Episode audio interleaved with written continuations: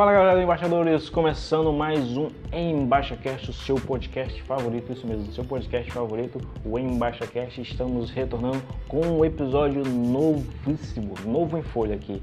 Né? Ultimamente a gente postou os últimos episódios das nossas lives que fizemos lá no Instagram. Né? A última live que a gente postou foi com a Joelma Silva, que foi bênção, né? um assunto um pouco polêmico sobre moda, mas foi uma bênção de Deus. Eu creio que se você ouviu, foi edificado pela palavra de Deus, né? Porque que Deus venha lhe abençoar. Obrigado para você que nos escuta nesse exato momento, para você que deve estar lavando sua louça, para você que deve estar fazendo aquela caminhada, ou para você que está deitado querendo apenas ouvir a palavra do Senhor. Então, muito obrigado, continue conosco, ok? Agora vamos falar, hoje vamos abordar um tema um pouco mais polêmico também, o Evangelho, isso mesmo. Vamos falar sobre o Evangelho de Deus, como eles têm se apresentado nesses últimos dias. Qual é o tipo de Evangelho que a igreja tem apresentado, que muitos têm apresentado ao mundo né, hoje em dia. A gente vai falar isso e muito mais e vamos começar.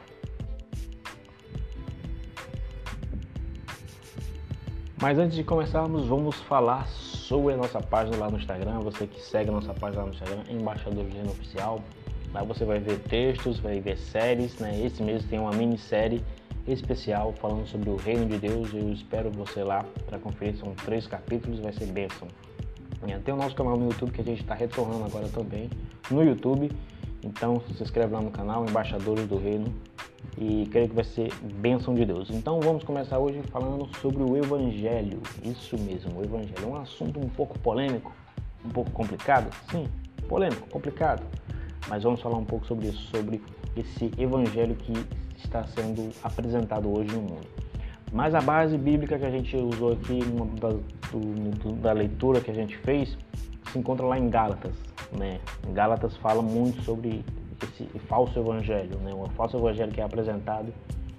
Então, Gálatas capítulo 1, do verso 6 ao verso 8, a gente vai vai estar tá lendo né? e a gente vai tentando passar para cada, cada versículo abordar um pouco o tema.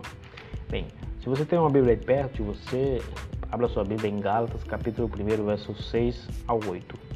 Diz o seguinte: Admiro-me que vocês estejam se afastando tão depressa daquele que os chamou para si por meio da graça de Cristo.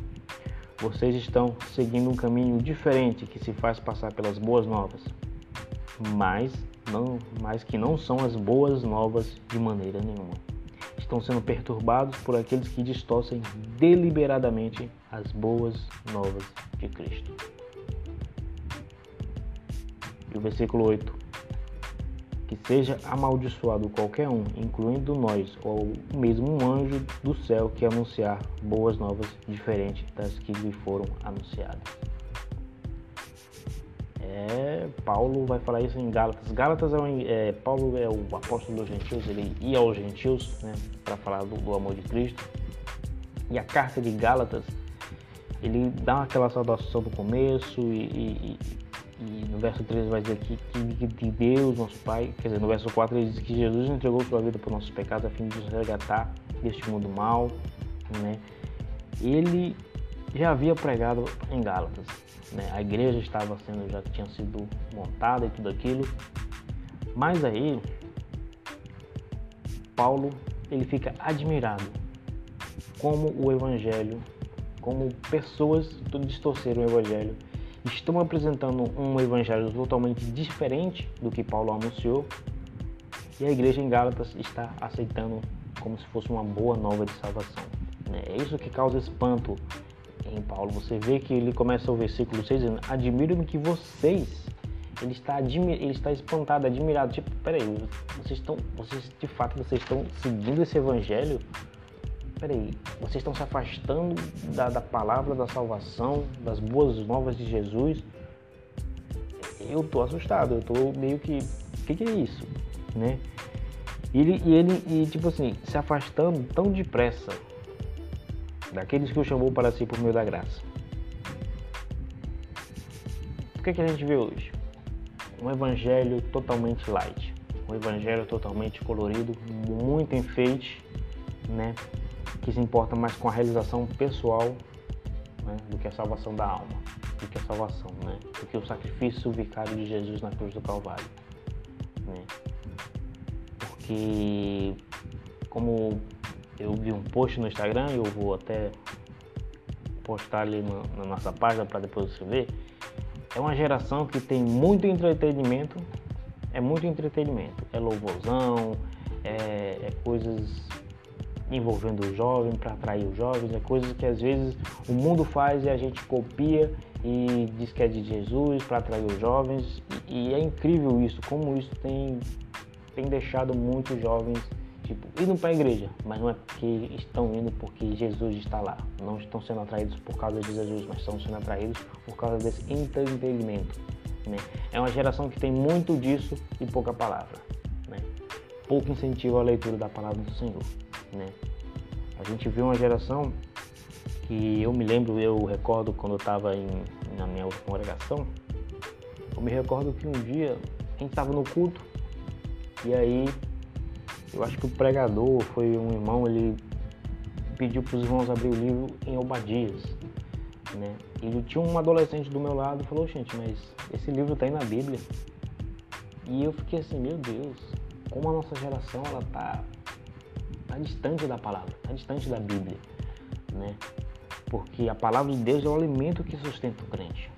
A gente só se mantém firme e constante por causa da palavra de Deus, porque nos alimentamos dela. Ela é o nosso, como a gente pode dizer, o nosso nutriente para nossa vida, para nossa alma, para nos sustentar, para nos manter de pé. Ela que nos que é o nutriente essencial. Como a gente pode dizer, ela é o nosso arroz com feijão, né? Que a gente come todos os dias, né? ela é o nosso arroz com feijão. Ela é o alimento que sustenta a gente. E eu vejo que a geração de hoje não sabe nem que Obadias está na Bíblia, nem que Obadias é um dos pequenos profetas. Né? Me recordo muitas das vezes, me recordo muitas vezes do, desse, desse, desse momento com esse, desse adolescente. Né? Tipo, São Obadias tem na Bíblia, tudo aquilo, eu fiquei assim, meu Deus, é uma geração que às vezes a gente, que às vezes ela quer evangelizar, quer pregar o amor, mas ela não quer levar a Bíblia, ela não usa a Bíblia, ela não usa a Bíblia como sua base para evangelizar, mas usa outros métodos. Infelizmente a gente pode falar assim.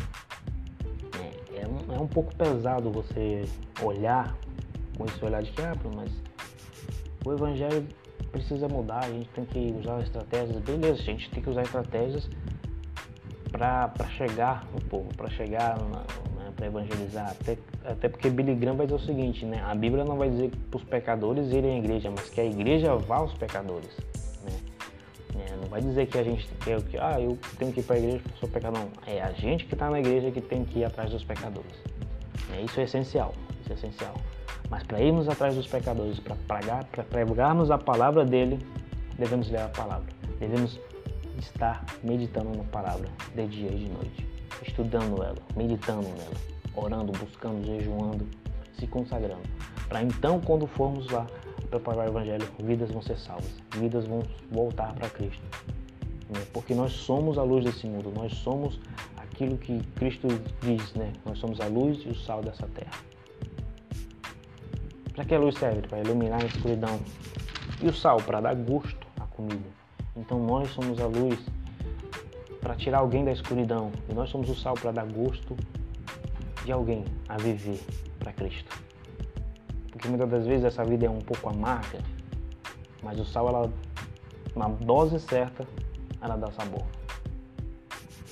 John MacArthur, um grande pregador, vai dizer o seguinte: um evangelho que não confronta o pecado não é o evangelho de Cristo. O evangelho que nós vemos hoje é um evangelho que não fala sobre o pecado. É um evangelho que, que não tem nem. Primeiro, não vai ter a Bíblia, né? E quando tem, é uma palavra totalmente distorcida. E segundo, é o evangelho que não vai falar sobre o teu pecado. Não vai confrontar o teu pecado. Ah, você é pecador. Nós somos pecadores. Eu gosto sempre de dizer uma, uma frase que eu levo comigo para sempre que nós, por merecimento, ganhamos o inferno, mas pela graça de Deus, ganhamos o céu. É uma frase dura de ouvir, porque por merecimento, o céu não é nosso, mas é pela graça que a gente vai para lá. É pela graça de Deus, é pelo sacrifício vicário de Jesus na cruz do Calvário que nós vamos morar no céu. Que nós iremos morar no céu. Mas para isso, teremos que nos manter santos. Teremos que nos manter firmes e constantes na obra dele, olhando para Cristo, o autor e consumador da nossa fé. E Paulo vai dizer o seguinte: vocês estão seguindo, o versículo 6 continua, vocês estão seguindo um caminho diferente do que se fez passar pelas boas novas. É um evangelho totalmente diferente, um evangelho colorido, é um evangelho bonito. Né? Eu lembro do pastor Hernamilson, pastor Hernamilson aqui de Imperatriz mesmo, grande homem de Deus, em uma das suas pregações ele fala sobre isso, ele fala o seguinte, né? que o evangelho ele é como é um algodão doce. Deixa eu ver se eu encontro aqui, quem sabe faz ao vivo, gente. Eu tenho anotado aqui. Ok, ele, ok, achei. ele diz o seguinte, o evangelho algodão doce, é um evangelho algodão doce, bonito por fora, volumoso, mas quando colocamos na boca rápido se desmancha. É tipo, a gente. É tipo coach. Né? É, tem palavras bonitas, mas quando a gente vai encarar certos desafios, quando as coisas começam a apertar, a gente já esquece, a gente já não, não tem uma firmeza. Parece que a gente se firmou na areia, não na rocha que é Cristo. Né? E, e Hernandes Dias Lopes vai falar isso, é, Hernamilson vai falar isso, né? né? Que é um evangelho algodão doce. Ele ainda, ele ainda aborda dizendo o seguinte, que o evangelho que é apresentado hoje é um evangelho sem cruz. Porque é necessário que a gente renuncie, é necessário que nós carregamos a nossa cruz. Porque Cristo vai dizer isso, eu acho que em Mateus capítulo 16, verso 24, né? Se você quer me seguir, então negue-se a si mesmo. Primeiro nós temos que negar a nós mesmos, os nossos desejos, as nossas vontades, né? Porque fazer as nossas vontades e adorar a Deus é um pouco diferente, é um pouco impossível, porque muitas das vezes as nossas vontades são totalmente contrárias à vontade de Deus. Negue-se a si mesmo é o primeiro, o primeiro passo e tomar a cruz. Complicado, não é? É difícil.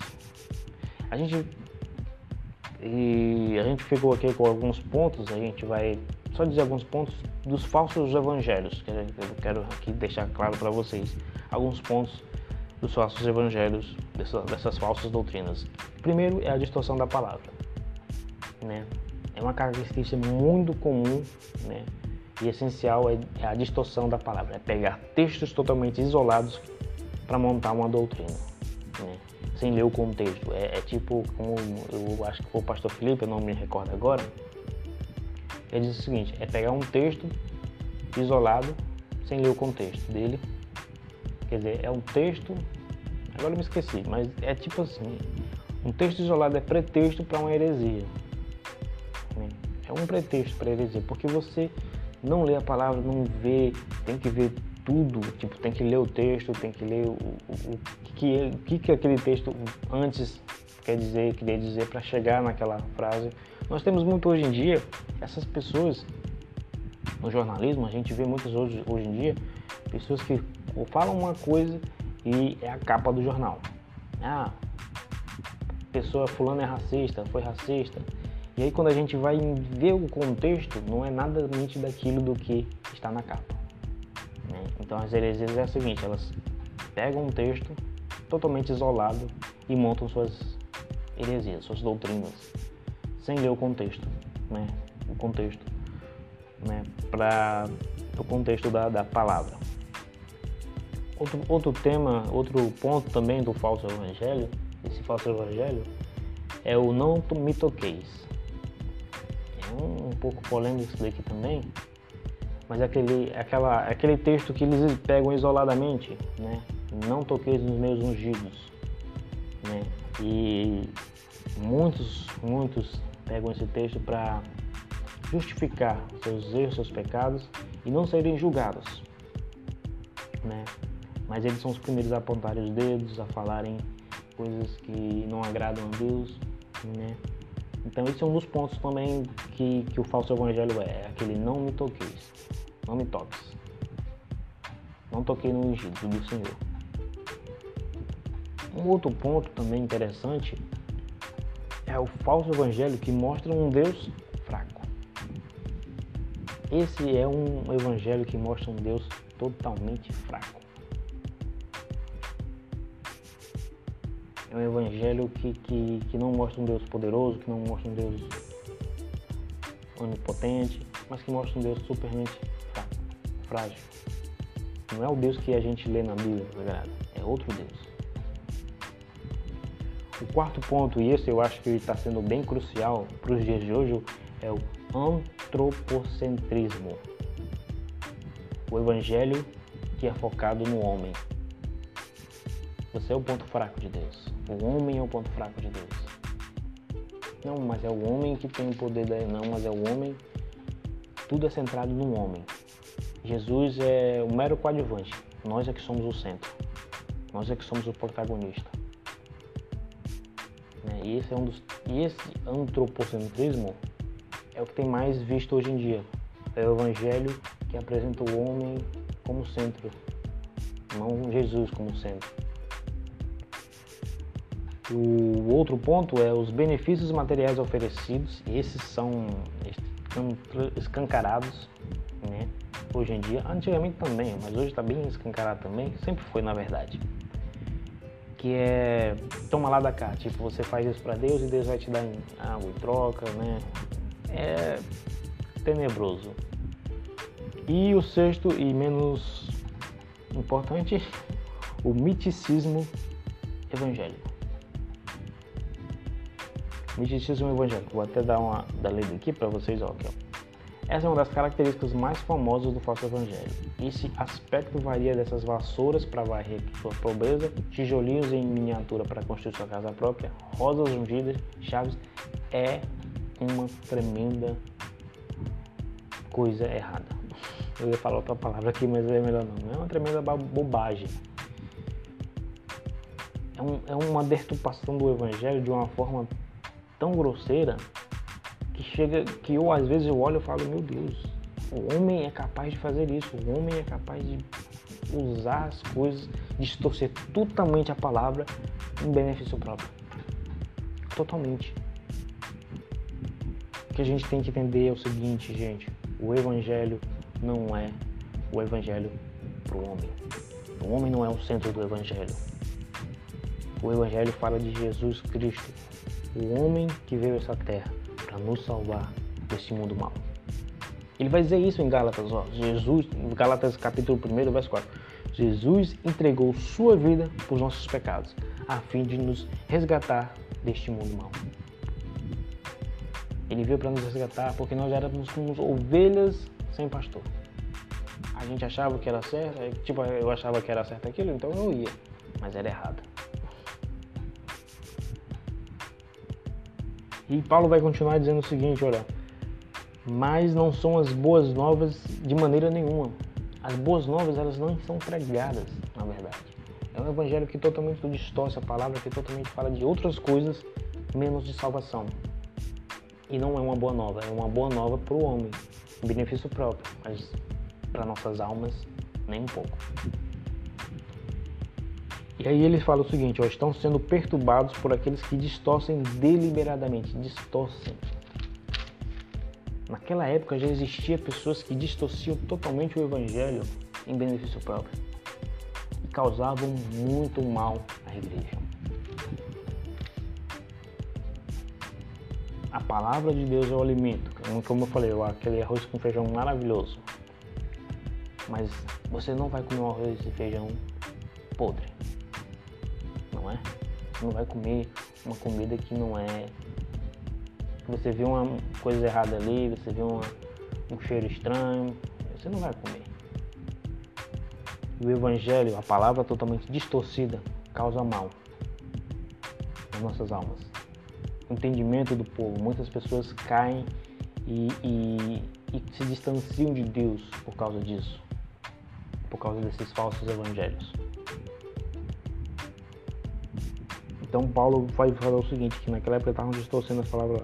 E Paulo vai ser até mais rigoroso, até mais severo, ó, que seja, verso 8, que seja amaldiçoado qualquer um, incluindo nós, o mesmo anjo do céu que anuncie boas novas diferentes do que foram anunciadas. Paulo vai dizer assim, ó, que seja amaldiçoado esses homens aí que estão pregando o evangelho, inclusive se eu aparecer também pregando outro evangelho, ou se mesmo um, um anjo descer do céu falando sobre outro evangelho. Paulo era foi, foi top aqui. Ele amaldiçoou, ele amaldiçoou mesmo. É, a palavra que amaldiçoou, amaldiço, que seja amaldiçoado. Inclusive ele, se ele chegar a aparecer com um novo evangelho. Quantos pastores que nós conhecemos que antigamente pregavam a palavra, mas hoje estão pregando um evangelho totalmente diferente do que eles pregavam antigamente, um evangelho novo. Eles se renderam a essa pressão de que não, o evangelho precisa se atualizar, o evangelho precisa se modernizar, o evangelho precisa parar de ser antigo, antiquado, ele tem que ser novo, ele tem que ser moderno, ele tem que seguir as diretrizes desse mundo. É o mundo que tem que influenciar o evangelho, não é o evangelho que tem que influenciar o mundo. Esse é o evangelho que nós temos visto hoje. Infelizmente.